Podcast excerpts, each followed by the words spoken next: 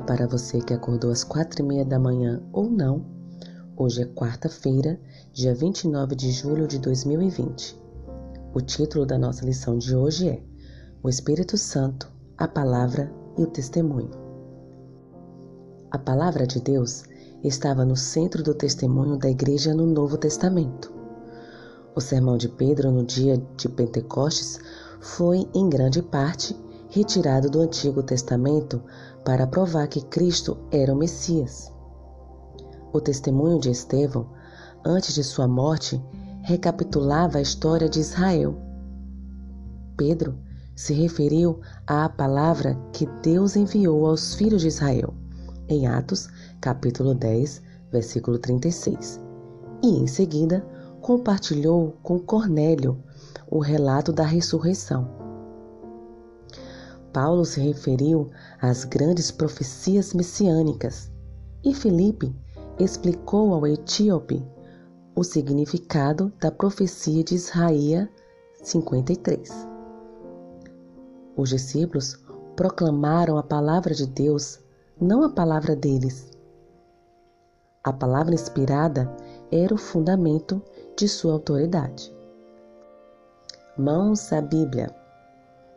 Assim que puder, leia Atos capítulo 4, Atos capítulo 31, Atos capítulo 8, versículo 4, Atos capítulo 13, versículos 48 e 49, Atos capítulo 17, versículo 2 e Atos capítulo 18, versículos 24 e 25. Logo em seguida, responda: O que essas passagens revelam sobre a relação entre o Espírito Santo, a Palavra de Deus e o testemunho da Igreja no Novo Testamento? Quer ter um relacionamento mais profundo com Deus? Então não deixa de ler a sua Bíblia e responder essas perguntas, ok? Pois bem, o Espírito Santo, que inspirou as Escrituras, atua mediante a palavra para transformar vidas. Há poder vivificante na Bíblia, pois, por meio do Espírito, ela é a palavra viva de Cristo. Mãos à Bíblia novamente. Vamos ler 2 Pedro, capítulo 1, versículo 21 e Hebreus capítulo 4, versículo 12. Vamos lá, começando pelo 2 Pedro, capítulo 1, versículo 21. Porque a profecia nunca foi produzida por vontade de homem algum, mas os homens santos de Deus falaram inspirados pelo Espírito Santo.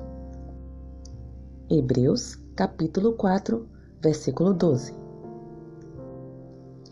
porque a palavra de Deus é viva e eficaz, e mais penetrante do que espada alguma de dois gumes, e penetra até a divisão da alma e do espírito, e das juntas e medulas, e é apta para discernir os pensamentos e intenções do coração.